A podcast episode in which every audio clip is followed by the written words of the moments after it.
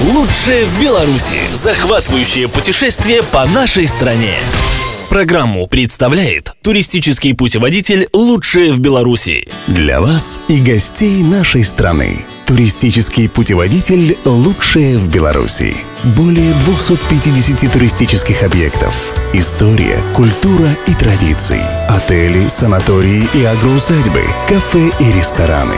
Лучшее в Беларуси в одном путеводителе. В местах продажи печатных изданий. Информация по приобретению Волком 632 44 40.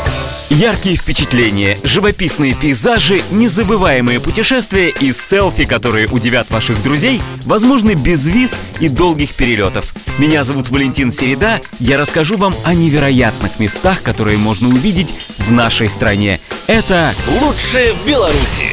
Сегодня Северные Афины. И это в нашей стране. Северные Афины – именно так называлась жемчужина белорусской архитектуры усадьба Агинских. Расположенная в агрогородке Залесье Сморгонского района, в свое время эта усадьба была местом встреч выдающихся людей своей эпохи, которые приезжали сюда не только из Вильни и других близлежащих городов, но и из Москвы, Петербурга, Варшавы и даже Парижа. И все это не только благодаря ее хозяину, выдающемуся композитору Михаилу Клеофасу Агинскому, но и тому, что он создал здесь настоящий архитектурный шедевр в стиле классицизм.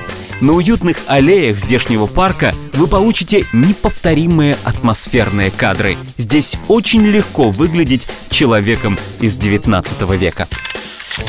Усадьба занимает обширную территорию, а центральное место принадлежит дворцу. Это превосходное двухэтажное здание, привлекающее своим изяществом. Дворец является отличным примером рационального совершенства, которое обязательно стоит увидеть. В 2014 году закончилось его восстановление, и теперь это полноценный музей, способный рассказать все об истории этого места. Второй корпус включает галерею-оранжерею. Картину дополняет водяная мельница, католическая часовня, хозяйственные постройки и великолепный парк с ручьями, мостиками, павильонами и памятными камнями времен Михаила Агинского. Парк этот впечатляет не меньше, чем восстановленный дворец. У вас возникнет ощущение, что этот парк живой, а у деревьев есть душа. И я говорю об этом серьезно, проверенно на собственном опыте. Среди парковых сооружений сохранился лишь один павильон, носящий имя «Храм Амелии». Точных данных о том, когда он был восстановлен, нет, как и неизвестно, насколько много в нем сохранилось оригинального. Павильон назван в честь одной из дочерей композитора. Кадры там получаются отменные. Это место можно использовать и для лавстори, и для тихих семейных фотосессий, и просто, чтобы отдохнуть душой.